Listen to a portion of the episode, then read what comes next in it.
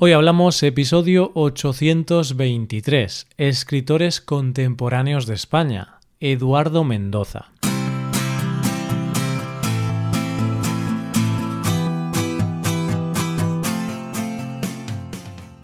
Bienvenido a Hoy Hablamos, el podcast para aprender español cada día. Ya lo sabes, publicamos nuestro podcast de lunes a viernes. Recuerda que puedes ver la transcripción de este episodio y ejercicios y explicaciones en nuestra web. Para ver ese contenido tienes que ser suscriptor premium. Hazte suscriptor premium en hoyhablamos.com. Hola oyente, ¿cómo estás? Llegamos al último episodio de nuestro tema del mes y nos vamos a despedir por todo lo alto, porque vamos a hablar del autor que escribió la novela que está considerada la primera novela de la transición democrática española. Suena bien, ¿verdad? Hoy hablamos de Eduardo Mendoza.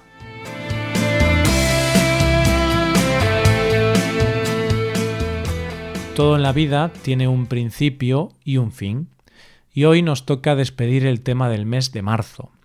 Muchas veces cuando llega el final de algo sentimos una especie de pena, pero los finales no solo tienen que ser finales, sino que pueden ser el comienzo de algo muy bueno que está por venir. Además, siempre podemos recordar lo que hemos vivido en ese proceso, como en el caso de los escritores españoles contemporáneos, que podemos pensar en lo que hemos aprendido, en los autores que hemos conocido y en la cantidad de libros e historias que nos quedan por leer y descubrir. Los finales siempre tienen un regusto extraño, porque hay veces que, al saber que es lo último, no nos deja disfrutarlo como se merece. Muchas veces la nostalgia no nos deja disfrutar. Pero en el caso de estos episodios no nos podemos dejar llevar por esa melancolía, porque te aseguro que el autor del episodio de hoy es uno de los autores más consagrados de nuestro país. Esto es como cuando te comes un trozo de pastel que te encanta y vas dejando la parte que más te gusta para el final, para disfrutarla como se merece. Pues bien, nuestro autor de hoy es como esa parte más deliciosa del pastel, esa parte que hemos dejado para el final, para que te tomes tu tiempo para saborearla como se merece, y que al final será la parte que más recuerdes del pastel. Y tranquilos, porque aunque hoy acabamos este tema sobre escritores contemporáneos, en el futuro seguro que volveremos a hablar de más escritores, porque todavía quedan muchos por comentar. Eduardo Mendoza es uno de los escritores más conocidos de nuestro país y uno de los más prolíficos, ya que ha escrito novelas, teatro, ensayo y todo con una mezcla de estilo muy curiosa ya que por un lado trata temas muy serios, pero a la vez hace un uso maravilloso del humor, la ironía y el esperpento. Eduardo Mendoza nace en Barcelona en 1943. Estudia Derecho en su ciudad natal, pero al terminar se dedica a viajar por Europa y consigue una beca para estudiar sociología en Londres.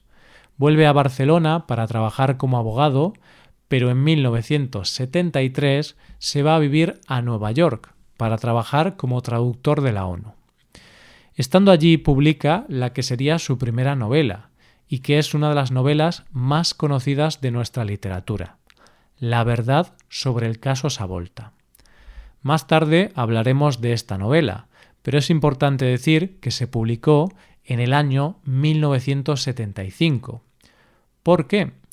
Porque se publicó unos meses antes de la muerte de Franco, ya sabes, el dictador que tuvimos en España, y por lo tanto fue considerada desde un principio como una precursora del cambio que daría España como sociedad, y además la primera novela de la transición democrática de España. Después de esta gran obra publicó El misterio de la cripta embrujada, que sería el principio de una saga y que es una obra totalmente opuesta a la anterior, ya que es una obra que mezcla la novela negra con lo gótico y está contada con un estilo hilarante y con bastante parodia. Con esta saga, Eduardo Mendoza se convirtió en un auténtico éxito de ventas y uno de los autores más vendidos de nuestro país. Vuelve a Barcelona en 1983 y en 1986 publica otro de sus grandes libros y grandes referentes de nuestro país, La ciudad de los prodigios. Esta obra está considerada su obra cumbre. Fue elegido ese año el mejor libro del año por numerosos críticos y más tarde sería llevada al cine por Mario Camus. Después de esto publicaría una de sus novelas más divertidas, Sin noticias de Gurb, y empezaría también su labor como autor teatral con la obra escrita en catalán Restauración. La obra de Eduardo Mendoza es muy extensa y tampoco quiero cansarte contándote toda su obra. Pero sí que te diré que ha sido galardonado con numerosos premios, como el Premio Planeta, el Premio Kafka, que es uno de los más prestigiosos a nivel europeo, y fue el primer español en recibirlo. Y ganó también uno de los más prestigiosos de nuestro país, el Premio Cervantes, que lo recibió en 2016. Hoy por hoy compagina su labor de escritor con la de profesor en la Universidad Pompeu Fabra de Barcelona. Y con una obra tan extensa, ¿por dónde empezar a leerlo? Vamos a ver algunas de sus obras más representativas y a partir de ahí tú decides por dónde empezar. La verdad sobre el caso Savolta es una obra cuyo título original iba a ser Los soldados de Cataluña, pero se tuvo que cambiar debido a la censura franquista, por lo que el nombre final fue La verdad sobre el caso Savolta. La novela se desarrolla en Barcelona en la época comprendida entre los años 1917 y 1919, años en que la ciudad vive una constante inseguridad, ya que por un lado están las huelgas de los trabajadores, que se rebelan para luchar por sus derechos, y por otro lado la alta burguesía lucha por mantener su posición y para ello contratan a matones que se dedican a amedrentar a los instigadores a cambio de dinero. La novela cuenta la historia de Javier Miranda, un joven de Valladolid que a principios del siglo XX se muda a Barcelona con la intención de encontrar trabajo. Consigue trabajo en un despacho de abogados y allí conocerá al que será su mentor, el empresario francés Paul-André Le Prince, que tiene un origen un tanto misterioso. Y en medio de todo esto, un misterio que resolver, el asesinato del industrial catalán Savolta, dueño de una fábrica de armas que vendió armas a los aliados durante la Primera Guerra Mundial y que ahora se ve condenada al fracaso por las huelgas. Esta novela marcó un antes y un después en la forma de hacer literatura en nuestro país. No solo porque utiliza una técnica narrativa muy novedosa, sino porque mezcla una gran cantidad de géneros y todo ello mezclado con ironía, sátira y humor para construir una tragicomedia muy inteligente a la vez que sumamente divertida. El misterio de la cripta embrujada es una novela de detectives, pero con un protagonista un tanto peculiar, y que será el comienzo de una saga. Todo empieza con un misterio, la desaparición de varias niñas del Colegio de las Madres Lazaristas de San Gervasio. El inspector encargado del caso, el inspector Flores, decide buscar ayuda en un antiguo criminal un poco depravado y adicto a la Pepsi, que está interno en un manicomio, y al que le propone un trato, resolver el misterio a cambio de su libertad.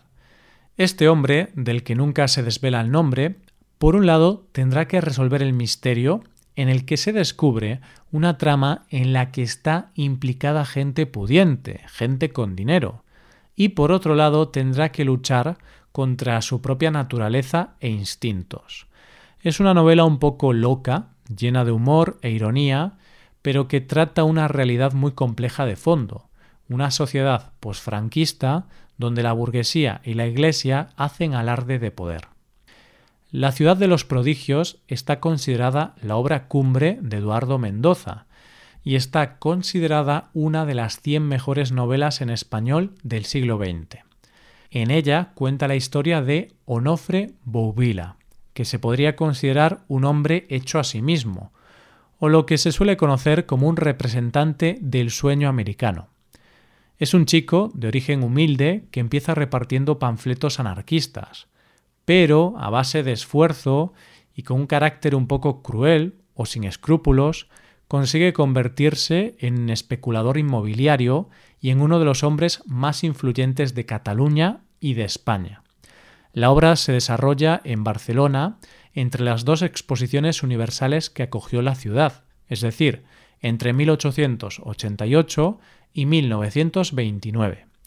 La historia de Onofre es sólo la manera que tiene Eduardo Mendoza de contarnos la historia novelada de la ciudad entre esos años. Una ciudad que va desde un estancamiento inicial hasta convertirse, mediante un gran desarrollo industrial, social y económico, en una ciudad que estaba llamada a convertirse en una de las ciudades más europeas de España.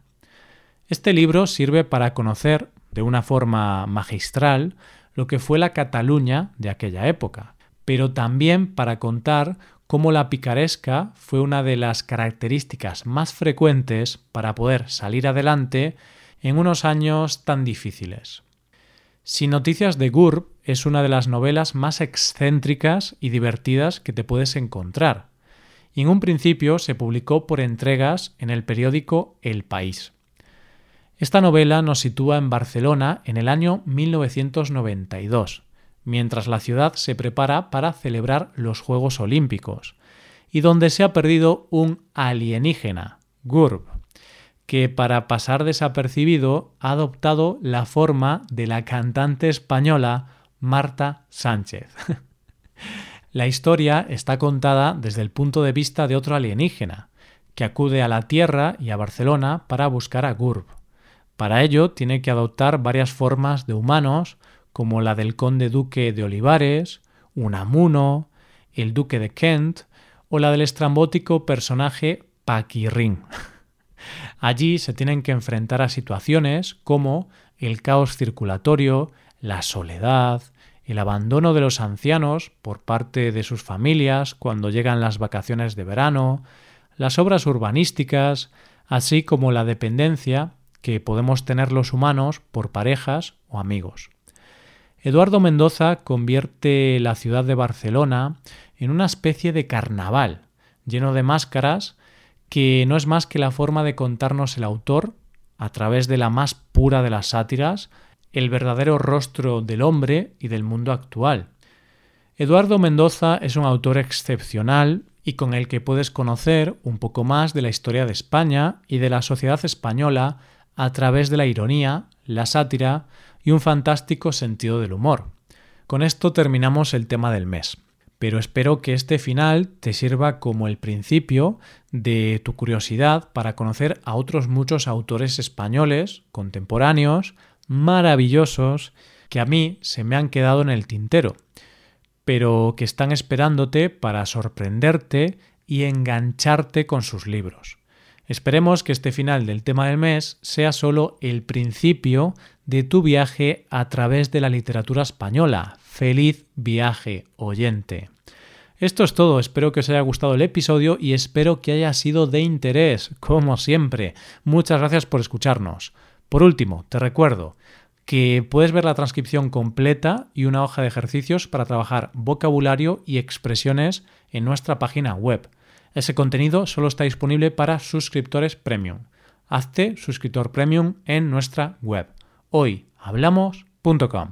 Nos vemos mañana con un episodio de Cultura Española. Muchas gracias por todo. Paso un buen día. Hasta mañana.